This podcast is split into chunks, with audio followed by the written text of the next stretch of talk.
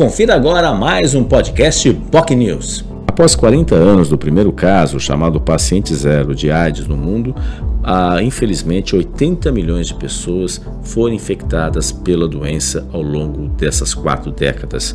No total, hoje, 37,6 milhões de pessoas têm a doença, convivem com a doença, segundo dados da Uninides, dados referentes ao ano passado. E, infelizmente, a tendência é esses números crescerem, porque a gente percebe nitidamente, segundo os dados, que há havendo, está tendo um crescimento significativo de casos, especialmente entre os jovens porque boa parte, duas pelo menos gerações, não tiveram contato nem sabem efetivamente o que, que é a AIDS. África Oriental e Meridional representam boa parte das vítimas da AIDS.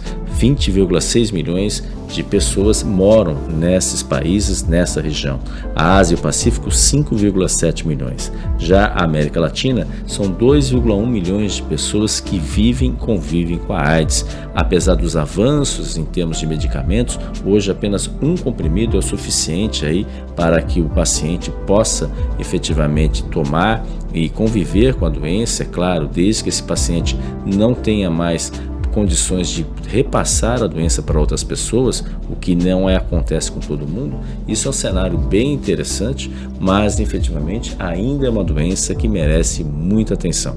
E a preocupação é enorme, segundo o médico epidemiologista Fábio Mesquita, que é uma das maiores autoridades de AIDS no mundo, é um, é um reflexo também e é uma preocupação sobre como a Covid-19 impacta, obviamente, na meta da diminuição cada vez maior de casos de AIDS no mundo. É, a meta é para chegar até 2030 com 90% de situação normalizada no mundo todo, mas ele reconhece que esses números dificilmente serão atingidos em razão dos próprios esforços decorrentes da própria pandemia.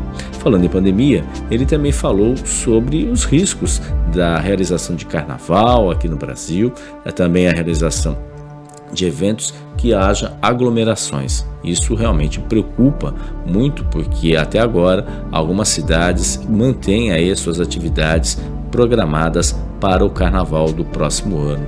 E isso obviamente serve de alerta, porque a gente tem essa nova variante, a Omicron, que não será a última, será provavelmente muito mais outras opções e muitas outras variantes irão surgir enquanto continuarmos com esse apartheid, não só na questão social, mas também na distribuição de vacinas. Isso acontece na questão da AIDS e está acontecendo também em relação à Covid-19. Por exemplo, os primeiros casos surgidos e divulgados como se fossem de países da África, na realidade já está comprovado que os primeiros casos, ou pelo menos já variáveis, independente da África, antes mesmo dessas primeiras situações, já de países europeus já registrados a presença da Omicron, que a boa notícia, ao que tudo indica, ela é mais veloz que a Delta, porém ela tem menos taxa de gravidade da situação.